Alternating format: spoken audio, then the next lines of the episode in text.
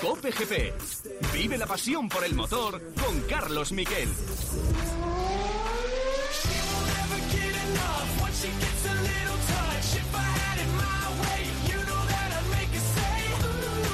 ¿Qué tal? Buenas tardes, bienvenidos a Cope GP. No hemos tenido Fórmula 1 ni MotoGP este fin de semana, pero ha habido cosas y cosas muy importantes. Hemos tenido Rally de Cataluña, el Rally de España-Cataluña, en el que ha ganado Thierry Neville por delante de Evans y de un brillantísimo Dani Sordo, que ha superado a todo un siete veces campeón del mundo como es Sebastián Ogier. Eso sí, Ogier llega con 17 puntos de ventaja sobre Evans a la última cita del calendario. Nils Solans es el eh, piloto que ha debutado en un World Rally Car, piloto catalán que ha debutado en un World Rally Car y ha terminado octavo, dos sextos, buen trabajo en Solans.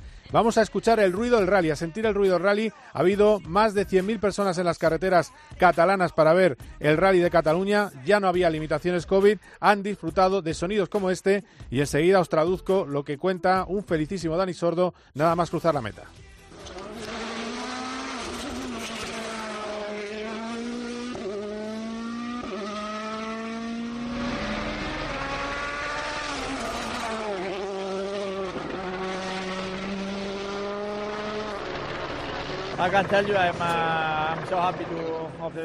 Estoy muy feliz del día, de cómo ha ido todo, de ganar los cuatro tramos de la jornada.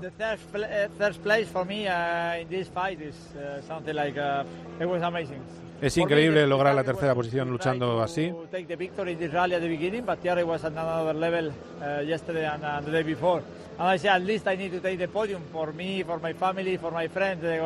Quería la victoria, pero al final Neville estaba en otro punto, en otro nivel y eh, el podio por mi familia y por mis amigos que estaban viéndome aquí, la verdad es que es un grandísimo resultado. Enhorabuena a un Dani Sordo, 50 podios en el Mundial, dice que el año que viene será su último campeonato del mundo, cuidado que nos podíamos quedar sin pilotos en el Mundial, aunque no haga programa completo eh, Dani Sordo, a ver qué pasa con eso. Y la otra noticia del día o del fin de semana ha sido Laia San vigésimo título mundial para Laia San, esta vez el sexto de enduro. No ganaba desde 2016 y ahora vuelve en su regreso, ha ganado justo un mes después de ganar su decimocuarto título mundial de trial. La vamos a tener aquí de protagonista, pero os dejo con sus primeros pensamientos, nada más lograr esa victoria en el trial de Francia. Enseguida se va a ir este fin de semana a la streaming, no para estar Laia Sanz.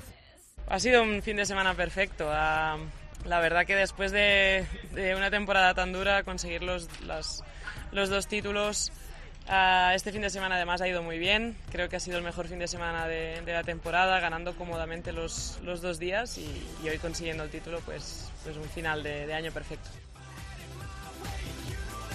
Y además vamos a hablar del Mundial de Motos. Vuelve este fin de semana eh, circuito de Misano, de nuevo, repite este fin de semana y puede haber campeones. Campeón en Moto 3, lo tiene difícil Pedro Acosta, necesitaría ganar y un décimo puesto eh, de Foya, es un gran rival por el campeonato. Y luego también puede ser campeón, que lo tiene bastante más fácil, el eh, líder del de, el Mundial de MotoGP, Cuartararo, sobre Bañaya. Lo tiene bastante mejor porque tiene 52 puntos de ventaja. Lo analizaremos Borja González y vamos a tener un protagonista realmente bueno, Izan Guevara, ganador de la última prueba en Austin y que fue aquel piloto que, como recordaréis, pues empezó a destrozarlo todo cuando le dijeron que no seguía en carrera y que, eh, bueno, abandonaba la carrera y se acababa todo para él y que fue toda alegría cuando culminaba su primera victoria. Tiene solo 17 años y un grandísimo futuro por delante, así que va a ser luego un protagonista de lujo. Y luego analizaremos con Andy Soucek todas las claves del fin de semana de ese Gran Premio de Austin en Estados Unidos, en Texas, donde viviremos de nuevo un duelo entre Verstappen y Hamilton y esta vez no penaliza a Carlos Sainz con un coche que puede estar entre los 6-7 primeros de parrilla a ver hasta dónde puede llegar un Fernando Alonso que ha tenido el, bonito detalle de llevar un casco recordando a todos los damnificados de La Palma. Esperemos que eso el jueves que viene anuncie que lo va a subastar, subastar en Internet. Da mucho dinero un casco firmado por Fernando Alonso. Pero ahora lo primero, lo primero es nuestra primera protagonista de Cope GP, Laia San. Cope GP. Paco González, Pepe Domingo Castaño y Manolo Lama lo dan todo. ¡Venceremos! En el deporte. ¡Milita, milita, milita! ¡Fuera! En el entretenimiento. Oye, ¿verdad que las canciones te traen recuerdos? En la información. Primero no había pitado falta, ¿eh? Se lo ha dicho el juez de línea. Es con los brazos. Paco González, Pepe Domingo Castaño y Manolo Lama. Tiempo de juego. Los número uno del deporte. Cope GP. Vive la pasión por el motor con Carlos Miquel.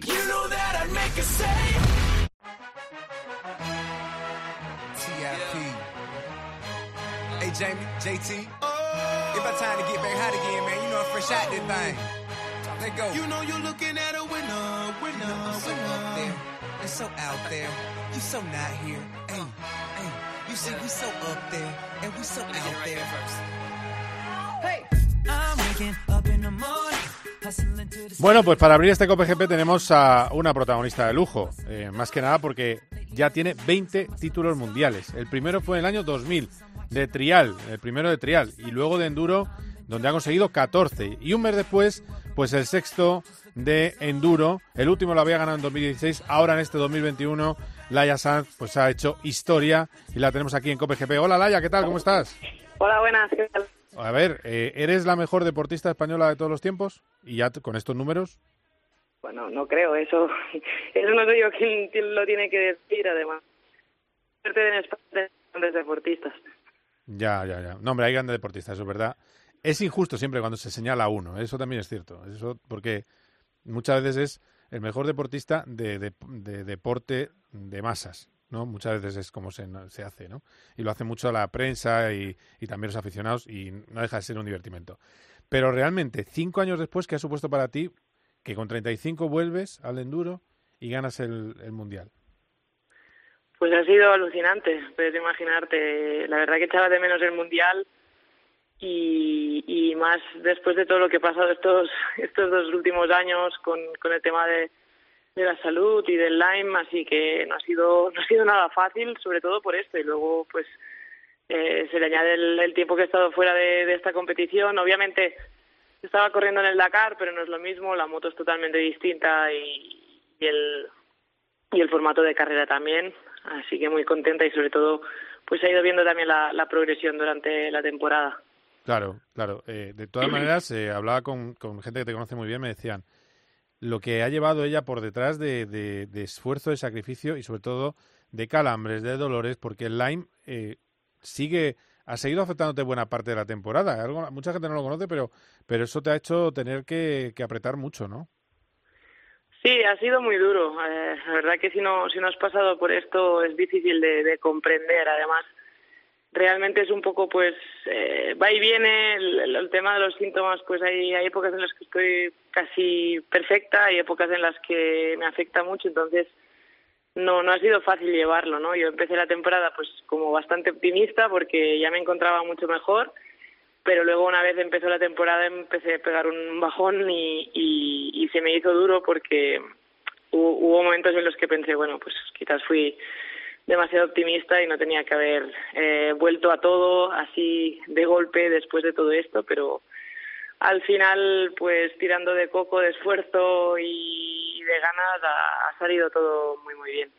Sí, porque realmente, ¿qué, qué es lo que es decaimiento, ¿no? Lo que sobre todo te afecta y, y- y fuerza muscular, ¿no? Sobre todo el, el- Bueno, es, es muchísimas cosas, aparte a cada uno afecta un poco de manera distinta y he pasado por como varias fases, empecé con las migrañas muy heavy, luego pues un decaimiento, sí, como, como un poco de, de síndrome de, de fatiga crónica y luego pues también mucho dolor muscular, articular, eh, calambres, he pasado bastante de todo eh, y, y bueno, la verdad que me alegro de haber sabido sobrellevar esto, aunque hay momentos que se me han hecho pues muy duros, han habido momentos de, de bajón total. Claro, fíjate que antes de, de indagar un poco de cómo había sido tu año, estaba yo pensando, digo, jo, fíjate, eh, para un año que no tiene, se nota que no ha tenido lesiones, que el pedazo de temporada que está haciendo intensa, ahora te vas a ir, te vas ya a Cerdeña, donde vas a competir en la Stream E con Carlos Sainz, es decir, que no paras, eh, es, in- es intensísimo, pero claro, encima sí que has tenido todavía secuelas del Lyme, o sea, que es que eh, doble mérito. Eh, ¿Qué te dicen las rivales? Porque claro, las que estaban en el 18, el 19, llegas tú, eh, hola, estaban en la CAR y las ganas, claro, deben estar desesperadas. Bueno, habrá alguna que no está muy contenta, pero la verdad que, que bueno, en el- sobre todo en el enduro hay muy buen rollo eh, y, la verdad que bien. Al final sí que son tus rivales, pero estás luchando contra ti mismo, contra el crono y hacerlo lo mejor posible, ¿no? Al final creo que todo el mundo se, la mayoría se respeta mucho y, y, nada, eh, la verdad que muy bien. Bueno, Laya, dime algo, dime, dime, ya sé que no puedes decirme, pero dime que algo de ese nuevo coche del Dakar que nos tienes intrigados. Bueno, la verdad que no puedo dar muchas pistas de momento y eso sí, serán sobre cuatro ruedas y, nada, espero acabar todo y, y en muy pues en muy pocos días ya poder poder anunciarlo que seguro que estará muy bien. ¿Será de los que corren mucho o de los que corren menos? ya quieres saber demasiado. bueno, bueno. Eh, ¿Cómo está siendo la, la experiencia de la Streamy con Carlos Sainz? ¿Qué, qué tal? ¿Estás, siendo, ¿Estás disfrutando de, de, esa, de ese aprendizaje también, no? Me acuerdo que en la presentación decías que, que ibas a aprender, pero bueno, el tiempo, el crono dice que ya estás en el camino. No, bueno, hay que aprender muchísimo más. Eh, tengo muchas ganas de, de aprender y de ayudar más al equipo eh, la verdad que es, un formato de carrera para mí, que soy pues la, principiante, digamos, es un poco complicado porque acabamos rodando muy poco eh, con el coche, ¿no? Entonces hacemos un, un shakedown y ya se hacen unos entrenos libres y, una vuelta y luego ya vamos directo a la, a la cual y eso es, es muy poco tiempo para adaptarse y es un poco un, un hándicap ah, para mí porque porque soy la que menos kilómetros lleva, pero pero sí es verdad que, bueno, ir mejorando, ir cogiendo confianza con el coche, que tampoco es un coche fácil para, para aprender y, encantada de, tener la oportunidad de esto, de, de, estar con, con, un gran maestro, con Carlos, intentar pues aprender día a día y, siempre bueno pues escuchando ahí al equipo y a Carlos muy atentamente para ir para ir eh, aprendiendo a tope. Bueno, bueno, ¿el copiloto lo tienes ya para el Dakar? Eh, sí, estoy en ello también y espero también acabar de cerrarlo todo por completo y poder ya, pues, anunciarlo. Bueno, lo que está claro es que a ti esto de eh, que te pongan el, el eh, título de mejor deportista español de todos los tiempos es algo que te da un poco igual, ¿no? No, no, no, no te importa, ¿no? O sea, quiero decir que, que no lo tienes en cuenta. No se te sube ni un poquito ni nada, es que son 20 títulos. Era lo que hablábamos al principio, es una barbaridad. Sí, pero llevo, es como, no sé, llevo muchos años haciéndolo y, lo hago año a año, tampoco no me paro a pensar mucho. Sí que, eh, que bueno, me paro a pensar y gané mi primer mundial hace 21 años ya, que, tela, pero pero al final es eso, me marco objetivos a corto plazo, voy haciendo y casi ya lo ves, no tengo mucho tiempo de, de que se me suban y de disfrutarlo del todo porque ahora he acabado el Mundial de Enduro y ya nos vamos a Cerdeña. Ayer acabamos la carrera, eh, hoy estar en casa, cambiar de maletas y ya mañana para, para Cerdeña. O sea que no, no hay mucho tiempo de, parar a, pensar. No, no, ya veo, ya veo. Además que has venido en coche, sé que, en fin, que te agradezco mucho que estés con nosotros, que sé que tienes el día liadísima, así que, que muchas gracias, Laia, que sigas así, carrera a carrera dando, bueno, pues lección de tu punto honor y de tu y de tu clase. Muchísimas gracias, ¿eh? A vosotros un abrazo. Un abrazo fuerte. Bueno, quedaos aquí que enseguida hablamos del Mundial de Motos y traemos a otro protagonista de lujo, a Izan Guevara. Cope GP. Vive la pasión por el motor con Carlos Miquel. De lunes a viernes, el deporte se vive en el partidazo de Cope, desde las once y media de la noche con Juanma Castaño. Varias noticias que nos dejan los tres resultados de los equipos españoles. El año puede ser muy largo o muy corto. Ya veremos. Presidente Cerezo, muy buenas. Hola, buenas noches. ¿Cómo está, presidente? Pues de momento muy bien. De momento toda la razón, Kuman, en lo que dice. Ahora, eh, ni un tiro a puerta, esa es la clave. O sea, el resultado más o menos era previsible, se veía venir, lo hemos dicho antes de empezar. Yo quiero recordar que el Atlético Madrid resurgió gracias a que... De lunes viernes, desde las once y media de la noche, la mejor información deportiva y el mejor análisis lo encuentras en El Partidazo de Cope con Juanma Castaño. Cope GP.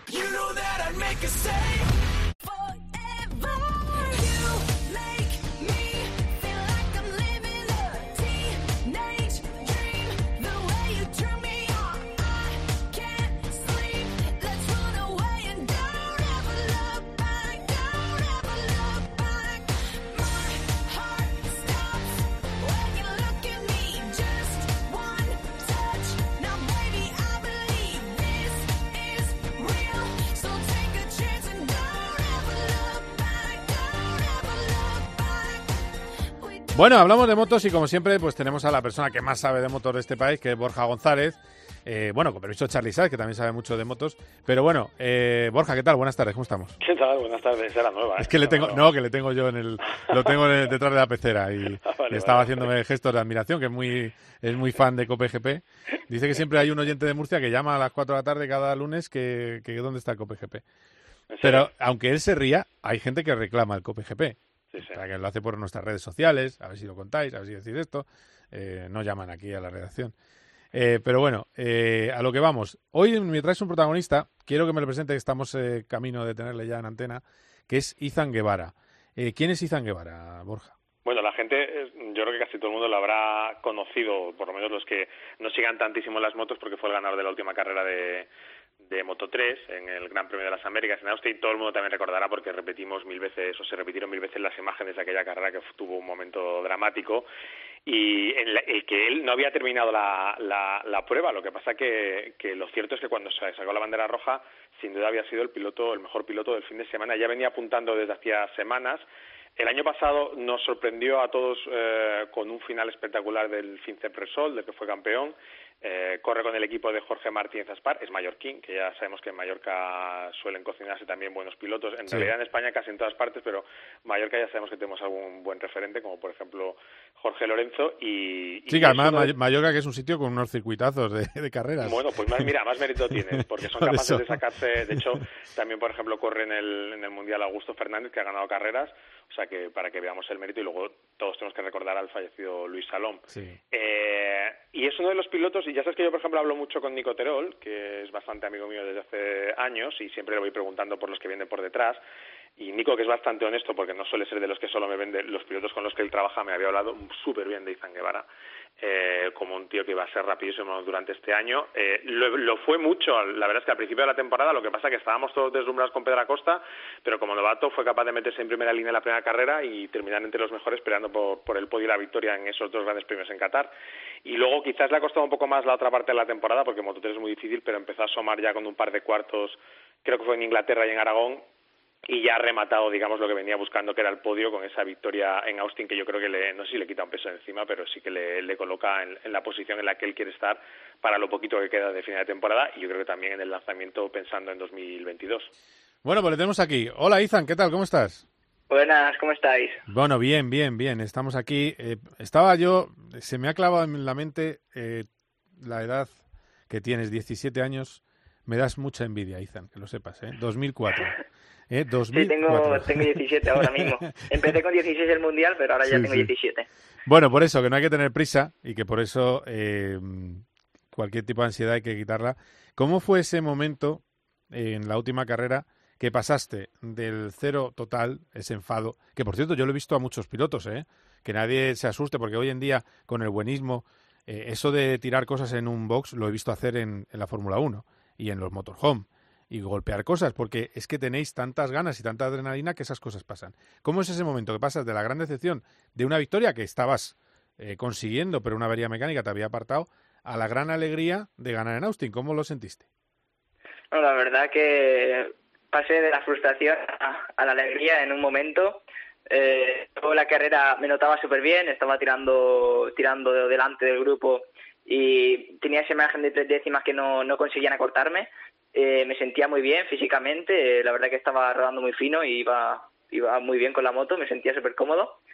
Y yo creo que cuando se me rompió el amortiguador fue como un momento de frustración porque, joder, llevo mucho tiempo intentando conseguir una victoria y ahora en Texas, que me sentía muy a gusto, pues que se me que no sea ni por culpa mía, ¿sabes? Que fue por culpa de la moto, eh, se, te- se me rompa el amortiguador y no poder acabar la carrera, pues eh, tuve ese punto de frustración, pero bueno, que después enseguida, enseguida se me pasó cuando me dieron la noticia Bueno, de que bueno. había ganado la carrera. De todas maneras, siempre es bueno hacer lo que hiciste tú. Golpea cosas que no se rompan. Es decir, eh, la silla esa de... que no vaya a ser que luego te lo hacen pagar. Entonces, cosas que, que aguanten, ¿eh? Eso está bien. No, no, el caballete. Eh, Le diste al caballete, ¿no? Bueno, eso aguanta, un caballete aguanta bien. Eh, oye, que, ¿qué te iba a decir? De, todo lo que has vivido en el, en el Mundial, ¿qué, es lo más difícil que te está resultando en este en esta en esta temporada de, Moto 3, en este debut en, la, en el Mundial de Velocidad? ¿Qué te está resultando lo más complicado? Eh, pues yo creo que lo que más me cuesta actualmente, bueno, actualmente ya poco a poco lo voy mejorando, eh, que son las, son las qualis. Eh, no consigo, no consigo adaptarme bien porque me cuesta coger una buena vuelta. Eh, por eso empezamos a trabajar en solitario. Y eh, yo creo que es el punto peor que tengo actualmente. También yo creo que tengo que mejorar un poco los inicios de carrera, que ya eh, en Texas ya lo mejoré, me puse primero y conseguí tirar. Eh, y esperemos que, que siga siendo así. Y yo creo que el punto más fuerte que tengo que mejorar para el año que viene son las qualis, pero es que el método no me gusta mucho, pero, pero bueno, habrá que acostumbrarse e intentar darlo mejor en pista. Claro, el, el realmente es verdad que las qualis, eh, se ha quejado también eh, Paco- eh, Pedro Acosta también, que las qualis eh, son eh, esto de seguir a... Son muy raras. Claro, sigues a otro Al fin y al piloto. cabo, el que sale primero no es el más rápido normalmente. Claro, claro, Eh, es el que mejor pilla una rueda o algo.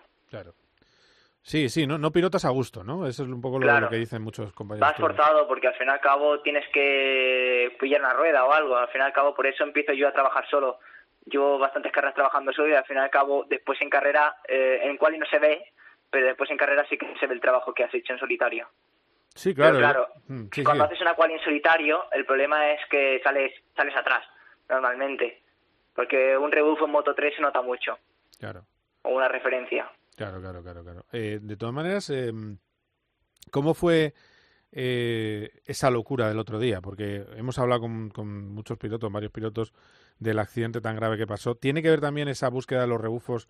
eh, o, es, ¿O es que el estilo de pilotaje de hoy en día de ir limando al, a, los, eh, a los rivales con la moto es realmente peligroso? Me refiero al accidente que le ha costado dos carreras de suspensión a Onchu. No sé, bueno, claro, tú estabas eh, delante de ellos, pero eh, después de ver las imágenes, ¿qué, opinas de todo ese, de todo lo que pasó allí?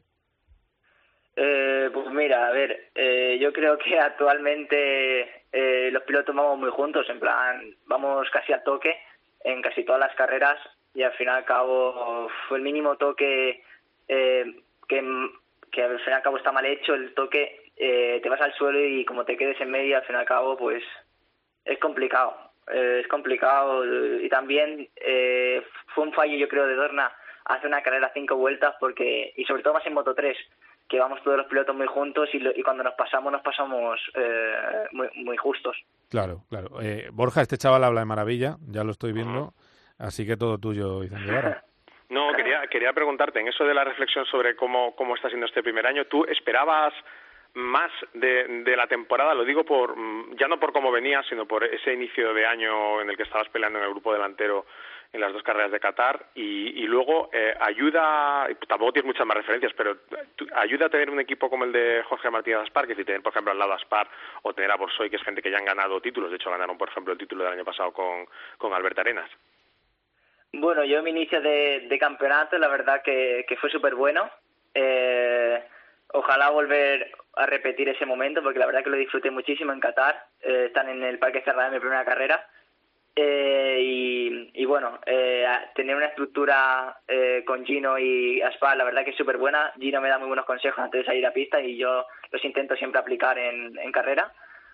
Y, la verdad que en Texas me dio un buen consejo, que me pusiese nervioso y que y tenía ritmo para tirar. Hice lo que hice yo en, eh, en pista, lo que me dijo y, y al fin y al cabo, pues mira, eh, eh, salió, salió, salió bien lo que me dijo.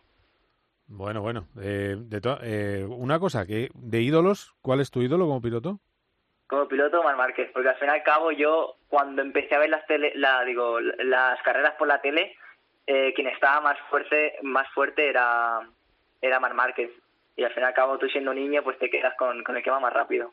Pero tú sabes que llevas el 28 de, de otro campeón, ¿no? Sí, sí, de Cribillé. Pero yo no, no, no vi su época de, de piloto. ¿Y entonces el 28 No la he de dónde salió? ¿Casualidad o qué? No, el 28 es por mi fecha de, de nacimiento, pero yo antiguamente, cuando empecé a competir, mis padres me pusieron el 33. Pero cuando llegué al Campeonato de España, pues otro piloto lo tenía y dije, va, pues me pongo la fecha de mi nacimiento y, y ya está.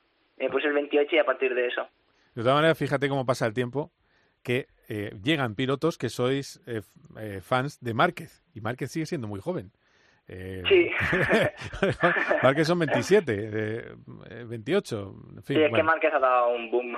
es tremendo, tremendo. Eh, muy bien, pues eh, Izan, que mucha suerte. ¿Qué, qué esperar de la próxima carrera de, de Misano? Yo espero repetirla, pero si no se puede, pues eh, estar en el grupo delantero y, y disfrutar y sobre todo si podemos lograr un podium, pues bienvenido será y si no, pues a puntuar, que ya, que ya es bueno. Quita un talpón de presión esto de ganar una carrera, ¿no? Te ha quitado ahí Sí, un- sí, sí, sí, quita mucha presión porque al fin y al cabo yo me marcaba ese objetivo este año de, de subir al menos una carrera al podium, ya lo tengo, así que a las, dem- a las tres carreras que tengo para disfrutar, que eso yo creo que va a ser mejor, que quitarnos, quitarnos esa presión del podium y yo creo que vamos a fluir más en pista.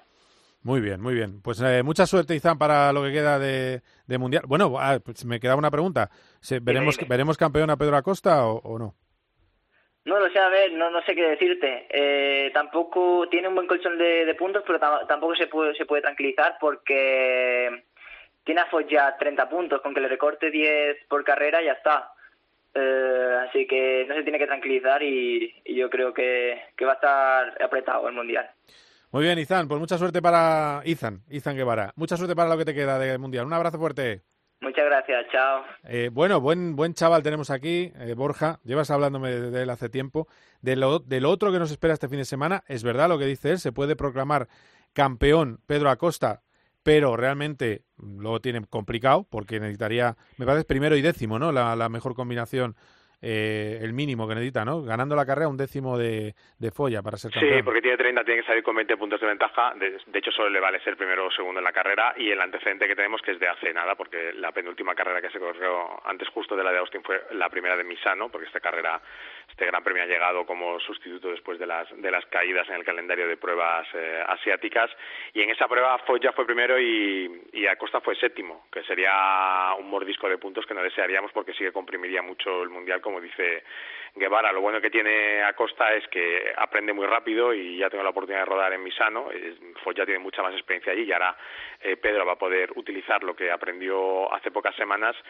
Y sí que yo creo que es, eh, bueno, complicado. No es imposible, evidentemente, porque hemos dicho la matemática no es una matemática que no sea factible, menos en Moto 3, y lo hemos visto muchas veces, pero bueno, parece que será un poco complicado que pueda ser campeón del mundo ya este fin de semana Pedro Acosta. El que sí que lo tiene a tiro es Cuartararo, que tiene 52 puntos de ventaja, lo que quiere decir que sin hacer mucho mucha matemática, terminar por delante de, de Bañaya le valdría para ser campeón del mundo. Lo único es lo mismo, el antecedente. El antecedente fue victoria de Bañaya en la anterior carrera por delante precisamente de Cuartararo y eso sí, digamos que sería la, lo, que lo, lo que lo pondría en, en duda porque es verdad que Bañaya va muy rápido en, en Misano, ya lo demostró en esa carrera y ya lo había demostrado también el año pasado y ahí va a estar un poco la, la clave. Van a, van a cambiar las condiciones, eso también es verdad, porque se va más tarde, con lo cual hará más frío. Eh, Veremos a ver cómo afecta eso al rendimiento de los pilotos. También los pilotos de MotoGP tuvieron un test de dos días en Misano después del Gran Premio, con lo cual todo el mundo lleva súper trillado el circuito. Y bueno, pues esa va a ser la lucha del fin de semana, aparte de, de entender pues cómo está Márquez, que él ya ha dicho que después de ganar en Austin, pues que ahora viene otra película, que no es Misano un sitio para, para ganar, eh, siguiendo digamos su su explicación del, del cómo le afecta físicamente el brazo todavía para competir, pero bueno, vamos a también a desvelar eso, que Mar Márquez nos vamos a encontrar este fin de semana, que es ya sí el de la despedida de Valentino Rossi de, de Italia. Eh, esta vez sí que Rossi va a correr su última carrera en casa, de hecho el cartel de circuito está dedicado a, a Valentino, como no podía ser, como no podía ser menos, con un qué historia que han, que han puesto, y bueno, pues luego va a haber más gente en el circuito, han subido el número de espectadores y ahora hasta 35.000, que yo creo que el 99% va a ir a ver a, a Valentino Rossi, y luego dejamos pues la otra parte... Bueno, Espera, pero, perdona que te interrumpa, el 99% en, en Misano y el 80% en, en Valencia. Bueno, Porque, eso sí, mira, el otro día, por ejemplo, cuando... Bueno, en Valencia de hecho ha presentado hoy el cartel y Sí. también el cartel es un es una fotografía de Valentino Rossi, es decir, todo el mundo está está apuntándose a esa a esa yo creo que esa, esa necesaria despedida de, del ídolo italiano, sobre todo ahora que puede haber espectadores en el en el circuito. De hecho, el otro día en, en Austin, en la tribuna principal, que era donde había más público, eh, casi todo era en color amarillo y cuando daban el nombre de Valentino Rossi que salía muy atrás en la parrilla se volvían locos y ya estamos viendo pues eso un- lo que es una despedida sin brillo deportivo pero creo que la, lo asume él, lo asumen sus aficionados y, y bueno, pues es lo que es lo, una de la, otro de los alicientes que tienen estos grandes premios que nos quedan antes de que termine la temporada. Sí que, por cierto, en Valencia eh, avisamos que va a haber acceso libre, es decir, puede haber lleno, es decir, no hay limitaciones de aforo. Sí, sí, lo único es que hay mucha hay mucha entrada comprada de antemano de, de los que ya compraron no solo para este año, sino los que compraron para el año pasado y tienen que recolocar todo esto para, ah, bueno, para claro, que no habrá tantas al final, claro. Pero no, no, no, sé cuántas quedarán quedarán a la venta y esto lo sabremos entiendo en, en poco tiempo, pero sí que sí que está pensado el Gran Premio para que haya un llenazo, que puede ser además el del, el del porque luego está la foto de los campeones y en esa foto de los campeones pues eh, entendemos que va a estar Cuartararo queremos que, que esté a costa, en que gane esa pelea Foggia y luego tenemos esa otra Raúl, opción que ¿eh? está abierto, que es la Sí. de Raúl Fernández. No lo, hemos Que podido, no lo hemos podido tener hoy aquí, nos hubiera gustado. no, no, habría estado, habría estado bien. Pero bueno, tiene tres carreras por delante ahora para terminar Sí. de la faena esa que ha empezado de recortarle puntos a, a Garner y hablábamos de antecedentes de las otras dos carreras en las otras dos categorías. Aquí también es bueno, bueno, en esta es bueno, digamos, porque él ganó la carrera por delante de precisamente del piloto australiano, pero a ella sí que le valen con sus resultados. Ya no es como antes que dependía de lo que hiciese Garner, porque el cero del otro día en Austin del australiano le deja la puerta abierta a ser el que sea campeón del mundo. Es decir, si sigue en esta tónica de ganar carreras, ya sería campeón seguro. Pues sí, pues sí. A ver, a ver, a ver si, si tenemos también la sorpresa de Moto 2. Debutante, ¿eh? Que yo sé que el Pedro Aco- Acostismo nos tiene a todos mm, despistados, pero es que también es debutante Raúl Fernández en Moto 2. Entonces, eh, si gana, es la bomba. No, no, no, y, ya está en números de Mar Márquez en su debut en, moto, en su debut en Moto 2 y, y tiene a tiro pues batir el récord de victorias de Mark en una temporada en su temporada de estreno en la clase intermedia porque tiene tres oportunidades y ya está empatado con él, o sea que a, a poco que gane una ya entraría digamos en la historia y además puede hacer eso que tampoco hizo Márquez, que fue lo de ganar el título a la primera porque Mark, eh, la gente lo recordará, tuvo aquella pelea con Bradel que al final terminó frustrándose por aquel accidente que tuvo que le, que le dejó sin competir por un problema en un ojo Es y no le permitió correr en, en Malasia, tampoco le permitió correr en, en Valencia la última carrera. De hecho, Bradel fue campeón del mundo sin, sin marca en la pista. Pues así es. eh, en fin, eres una enciclopedia. eh, perfecto. No, pero ¿sabes lo que le pasa a Raúl Fernández? Que es que al final es de Madrid. Cuando eres de Madrid no tienes tanta... No, no generas tanta empatía eh, en Madrid y Bueno, fuera es de verdad, Madrid. es verdad, también te digo, en defensa de Pedro, aparte de, de la procedencia de cada uno, es que el- el- la irrupción, la inicial, fue soberbia, porque sus primeras carreras fueron excepcionales, eso de conseguir sí, sí. cuatro podios en las cuatro primeras carreras no lo había hecho nunca nadie en la historia, eh, ganó la segunda carrera, hizo esa remontada increíble desde el pit lane y, y, digamos todo ese saldo que tiene del, del de- y, la, y la manera que tiene de gestionarse las carreras, todo ese saldo lo, lo, Y lo le ha señalado puntos Marc le ha señalado le ha como señalado claro. y yo creo que le ha señalado todo el mundo porque eh, a Raúl probablemente no le esperábamos pero ya dejó señales el año pasado porque fue capaz de ganar carreras en Moto 3 eh, y a mí me parece increíble lo que está haciendo Raúl eh, lo, lo digo aquí y, a mí me preguntaron el otro día qué cuál de los tres novatos me parecía que estaba haciendo un papel más eh, brillante. De tres novatos, el tercero es Jorge Martín en, en MotoGP y yo dije que Raúl Fernández porque me parece que Moto2 además es una categoría muy difícil que te exige eh, tener un ritmo muy alto, controlar muy bien las carreras y lo está haciendo a las, a las mil maravillas. No, no hay ese estrés, digamos, de Moto3 que eso lo complica también lo del, lo del estrés, lo de pelear en grupo, pero es que ahí Acosta se ha mostrado muy eh, solvente, pero es que Raúl Fernández es capaz de dominar desde el primer libre hasta el- la carrera y eso es muy complicado hacer ese dominio en una categoría eh, y más para un novato. Así es. Muy bien, pues te escuchamos el fin de semana, horarios normales, lo que es de tarde, noche o de noche es la Fórmula 1, horarios, no- horarios normales, 11, 12 y 20 y 2 de la tarde, así que lo contaremos aquí en COPE. Gracias, Borja, un abrazo. Un abrazo, Carlos. Cope GP. Vive la pasión por el motor con Carlos Miquel. En Cope nos levantamos antes que nadie. Si eres un búho, esta también es tu casa. Los ponedores de calles hasta las 6 de la mañana haciendo radio en directo y acompañando a tanta y tanta gente que está trabajando. Y lo hacemos con el primer despertador de la radio española. Qué gozada poder decir que en este programa de radio también ha madrugado como tú y como yo para poner las calles el gran Pancho Céspedes. Pulpo, buenos días. Yo también estoy muy emocionado por hablar contigo, te lo juro. Con un programa que reivindica al trabajador nocturno. Muy buenos días, Pulpo. ¿Qué tal? ¿Qué tal? ¿Estás currando ahora mismo, ¿no? Pues soy vigilante de seguridad. Soy... Y yo personalmente a ti te llevo escuchando uf, durante las noches. Estoy de visita, siempre te tengo ahí. De lunes a sábado, de 4 a 6 de la madrugada, poniendo las calles, con Carlos Moreno, el pulpo. My first kiss went a little like this. Cope GP. You know that I'd make a say. Saturday morning, jumped out of bed put on my best suit.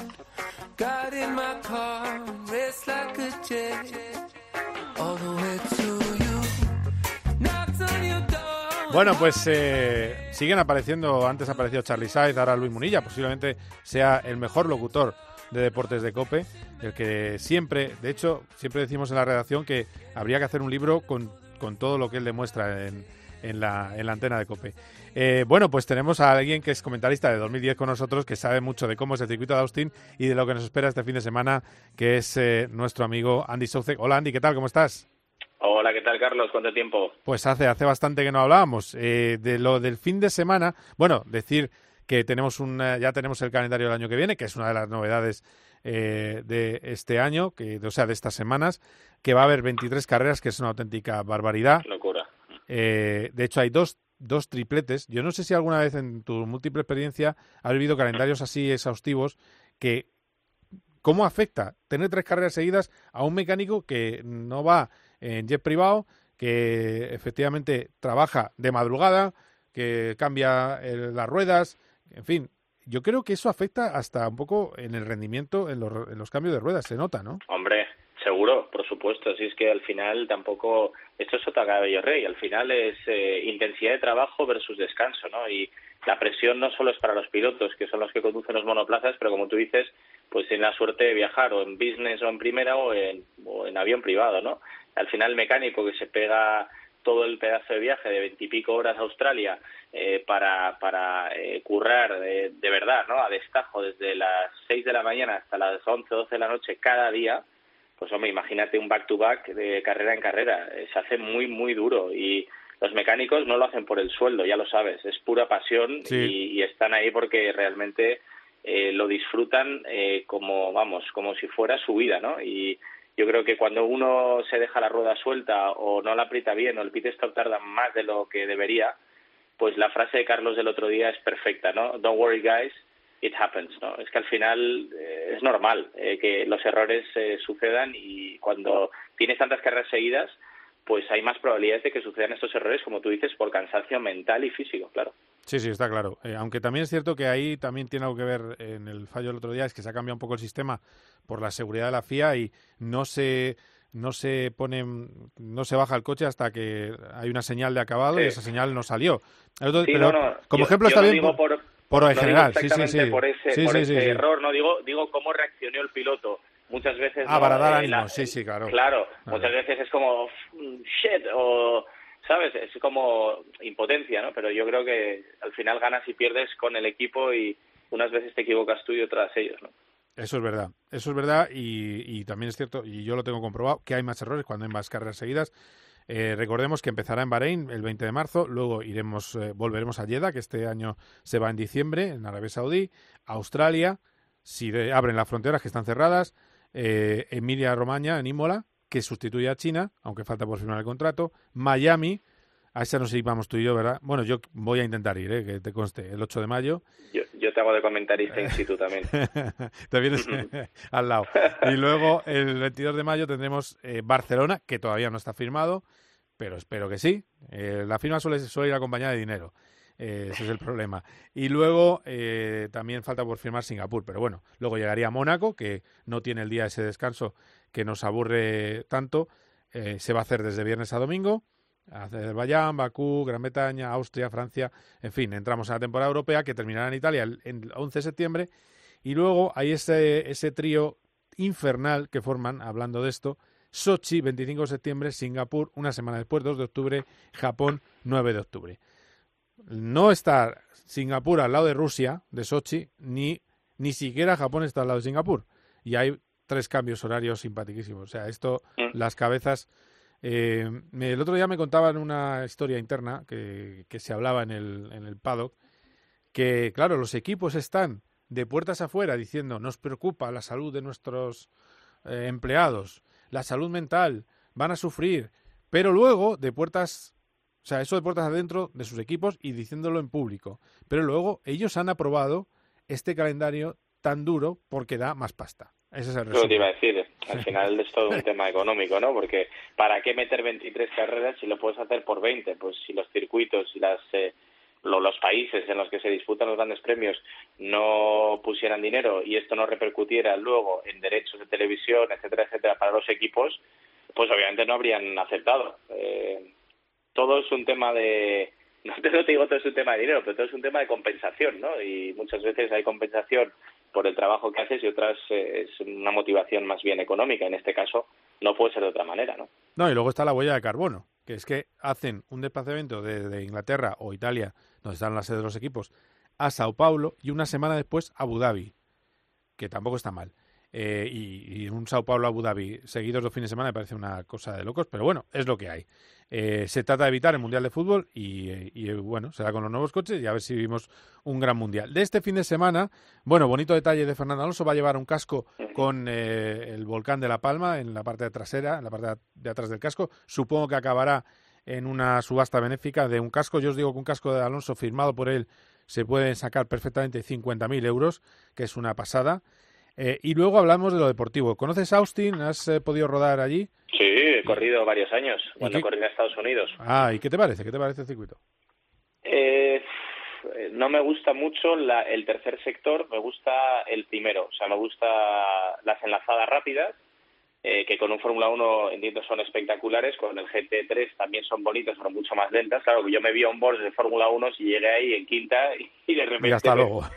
Pero vamos, o sea, me fui recto, pero en la primera, en la primera pasada. Y ya entendí que era más bien cuarta y luego tercera, ¿no? Pero, pero a ver, el primer sector es, está bien, es interesante, y luego ya después de la recta esa infernal larguísima, eh, salvo la rápida derecha, eh, que es la penúltima curva, el resto no me dice nada. es un circuito que no muy bacheado, ya vimos en MotoGP las quejas de todos los pilotos y a pesar de reasfaltado sigue estando bacheado. O sea, debe ser un tema de, lo, no sé, de los poros, de lo que haya debajo de esa, del asfalto, porque no, no, no lo entiendo. ¿Cómo puede ser que no lo hayan resuelto? Sí, dicen que el terreno es muy blando, el terreno que está debajo del asfalto, pero también es cierto que nunca reasfaltan entero. Eh, al final, mm, también contribuyes al desnivel si solo parcheas. Ahora van a parchear en la curva 2 y la 10 aparecerá otra zona delicada, porque tampoco es, exacto MotoGP con, con Fórmula 1. Básicamente el circuito se reasfaltó media pista y la otra media pista no se reasfaltó.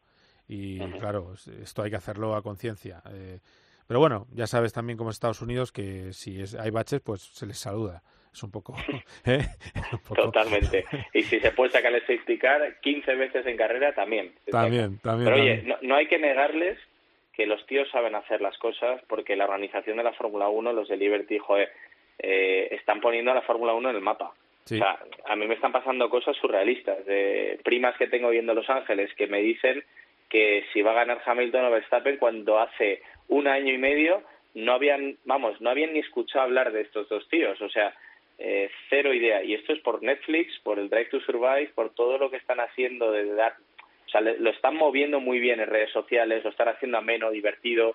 Yo creo que está habiendo un cambio bastante significativo con respecto a la era de Eccleston y sobre todo están llegando a muchos más, a una audiencia mucho más joven y, a muchos más sitios, ¿no? Entonces, eh, oye, eh, tendrán sus cosas los Yankees, pero saben cómo vender un producto, eso no, no cabe duda. Bueno, eh, viendo lo que tenemos por delante, te voy a hacer un poco de que me hagas de porra. En teoría, pista Mercedes, ¿no? Por tanta recta. Pero, ¿por quién apuestas para la victoria y posición de, los españoles? Bueno, yo creo que estaba mirándome ahora el Mundial, ¿no? Está muy cerquita y yo creo que va a haber pelea hasta el final. Eh, no, no tengo muy claro todavía por quién apostar. Yo creo que Hamilton, cuando las cosas se ponen así tensas, es un tío que sabe templar muy bien los nervios, ¿no? Y Max, quizás en estas ocasiones, por lo menos lo que ha pasado hasta ahora en su trayectoria deportiva, eh, es quizás un poco más impulsivo, ¿no? Dentro de que no cabe duda que es un mega mega catacrack, o sea, no no no, no no me malinterpretes, ¿no? Pero no sé por qué tengo la sensación de que los próximos circuitos y en este caso Austin es un poco más propenso al Mercedes Y eh, a pesar de esa zona rápida, que el Red Bull puede ir muy bien, el sector 1 y tal, una frenada muy pronunciada y luego toda la zona enlazada, efectivamente la, la, larga recta y por supuesto el Mercedes aerodinámicamente hablando no es que tenga un déficit enorme con el, con el Red Bull tampoco, es un circuito más Mercedes. Entonces yo apostaría por Hamilton, Verstappen, Bottas, que es un poco la apuesta segura. Eh, segura que luego seguro que no es así. siempre pasa algo. Siempre, pasa algo, sí, Y luego, pues no sé, a ver, espero que el, el, el Alpine funcione, funcione, mejor en carrera, porque es verdad que joder, las últimas clasificaciones han estado muy bien, sobre todo por parte de Fernando, que yo creo que está demostrando estar a un nivel tremendo. Se habla menos de él de lo que quizás se debería, porque no está ganando y Carlos pues lo está haciendo muy bien y también está ahí en el podium y tal, pero yo creo que está a un nivel muy alto y, eso, mira, mira, ahora que lo estás explicando, sí, ahora, ahora me dices, Carlos. dime, dime. Eh, ¿Está mejor de lo que tú esperabas volviendo? Es decir, eh, es un piloto de 40 años que vuelve. Es que yo le tengo mucho respeto, entonces es difícil, yo, yo soy poco parcial eh, y, y, me, o sea, le tengo demasiada admiración como para ser, ¿sabes? Eh, se dice imparcial, ¿no? Sí, sí, sí. Sí, eh, entonces yo creía que le iba a costar, viendo después las, las primeras dos carreras, más volver a este nivel, pero es que han sido eso, dos carreras, y luego a partir de ahí ha sido eh, ascendente y ha ido, o sea, como un cohete hacia arriba, ¿no? Y yo creo que ahora mismo está a un nivelazo tremendo, pero claro, no luce tanto cuando haces un quinto, un sexto, que ya es la leche con un coche como el que lleva, sí. como, como cuando estás ganando entre los tres primeros. Y como ya se espera tanto de Alonso, pues como que nos parece normal, ¿no? Eh, pero no, no es normal. O sea, está a un nivel muy alto. Y Ocon es un pilotazo que ha renovado, no sé, tres años más con Alpine. Por algo será. Y, Mm. y por algo será, ¿no? Y, y el otro está por delante. O sea que, no, tiene mucho mérito, mucho mérito. ¿Y lo de Carlos, me decías? Carlos, joder, yo siempre lo digo, Carlos al final lo comparas con sus compañeros de equipo y es un tío que le pongas donde le pongas, sea en Toro Rosso, en Renault, en McLaren o en Ferrari, siempre está o igual o por delante.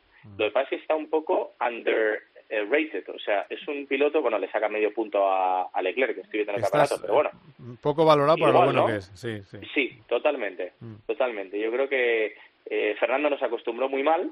Eh, joder, Sainz con un Ferrari que tampoco es que sea la leche. Hay carreras en las que va bien, pero pff, eh, muy lejos de sus mejores eh, días, ¿no? Eh, y está sexto en el Mundial a 16 o 20 puntos de Checo Pérez con un Red Bull, cuando su compañero de equipo está liderando el campeonato, ¿no? Sí, yo, yo, yo lo que, claro, yo lo que te digo es que al final, eh, yo creo que nos va a dar un final de temporada muy bueno, Carlos, porque el otro día hablaba eh, en, en rueda de prensa con, con Matías Binotto, le pregunté si le daba dos décimas el nuevo motor y me dijo que daba dos puestos, porque él intenta ser siempre diplomático y luego miraba la clasificación y efectivamente dio dos puestos en calificación que eran dos décimas. Eh, yo creo que puede estar entre el top 6 de parrilla en todo lo que queda de temporada, no es ninguna, No. ninguna broma, ¿eh? Y más cuando las cosas se ponen, se complican, ¿no? Carlos es un tío que tiene mucha facilidad de adaptación a las circunstancias difíciles de pista, ¿no? Fíjate la, la carrera, eh, la última carrera, ¿no? Con la lluvia y la, el cambio este de neumáticos y tal, y Carlos siempre es un tío que, que suele tener facilidad a la hora de adaptarse a las condiciones cambiantes. Eh, no sé, yo creo que está haciendo una temporada muy buena. Es su primer año con Ferrari, no nos eh, olvidemos. Todo el mundo dice, no, Checo, no, se tiene que acostumbrar al coche. Bueno, y Carlos no. Carlos también, y está más Claro. acostumbrado que Checo. Y, y está y está por delante de Leclerc, que se suponía que era el fenómeno mundial después de Verstappen. Predestinato, decían los italianos. O sea que, bueno, yo creo que tenemos dos pilotazos que están sextos y decimos en el mundial con coches que, bueno, eh, no son los más fáciles de conducir y que tiene mucho mérito lo que están haciendo y deberíamos, eh, pues eso, eh, estar muy orgullosos. Bueno, y que, y que van a puntuar, ¿no? Según tú. No te has dicho, no me has dicho posición, pero no, bueno. te iba a decir, yo, yo creo que Carlos podría hacer un quinto, por Muy ejemplo, bien, sí. eh, y Fernando séptimo, octavo, why not? O sea, al final siempre Bien. saca petróleo y, y estas dos posiciones, eh, aunque están siendo tendencia durante la temporada, eh, no son nada fáciles, están muy, muy, muy caras, ¿eh? Muy caras. Pues ojalá, ojalá sea así. Pues te dejo que te he pillado currando en, en McLaren, Barcelona, como siempre. Que Andy, muchísimas gracias, ¿eh? Y un abrazo fuerte y dale duro con los GTs, ¿eh? Que sigues ahí con los Yo tengo GTs de este fin pareja. de semana Ah, y sí. juego el Pues campeonato en Montmeló. Me cago en la mar, en, casa. A ver, a ver. Ojo. Eh, sí, sí. Bueno, bueno, pues, bueno, eh. estoy lejos, estoy lejos. Lo mío, matemáticamente hablando, sería un sueño eh, poder ga- ganar. Pero bueno, oye, eh, en las carreras todo puede pasar y, y lucharé hasta el final. Eso ya sabes que cómo soy. Tú lo que tienes que hacer es ganar la carrera Son, bueno, son dos mangas, me parece, ¿no? Pues tiene que ganar Son dos, dos carreras, sí. dos mangas, las dos carreras y ya está. Y luego lo que pase, pues Dios dirá, ¿no? Ya está, ¿no? Eh, Exacto. Yo todo lo que pueda estar en mi mano lo voy a hacer. Luego lo que lo que hagan los rivales, eh, pues oye, suerte. Pues nada, pues oye, mucha suerte para el fin de semana, Andy. Un abrazo fuerte, ¿eh? Venga, muchas gracias, un abrazo a todos. Que vaya bien. Vamos a ir acabando, vamos a poner un poquito de musiquita relajante. Porque entra aquí pues nuestro hombre libero, que está siempre con otras competiciones. Carlos Barazal, ¿qué tal? Muy buenas. Muy buenas, Carlos, y gran tema. Es un temazo. Eh, a ver, mm, Rally de España-Cataluña, lo he dicho en la portada, pero eh, he disfrutado mucho con los tramos retransmitidos, tengo que decirte. Eh, me ha gustado mucho, sobre todo el, el segundo del, del, domingo, o sea, el, el, el domingo. Eh, y sobre todo, yo creo que lo de Sordo es la finura. O sea, ha pilotado con una finura, pilotaba sin aspaviento ninguno. Es decir, es que.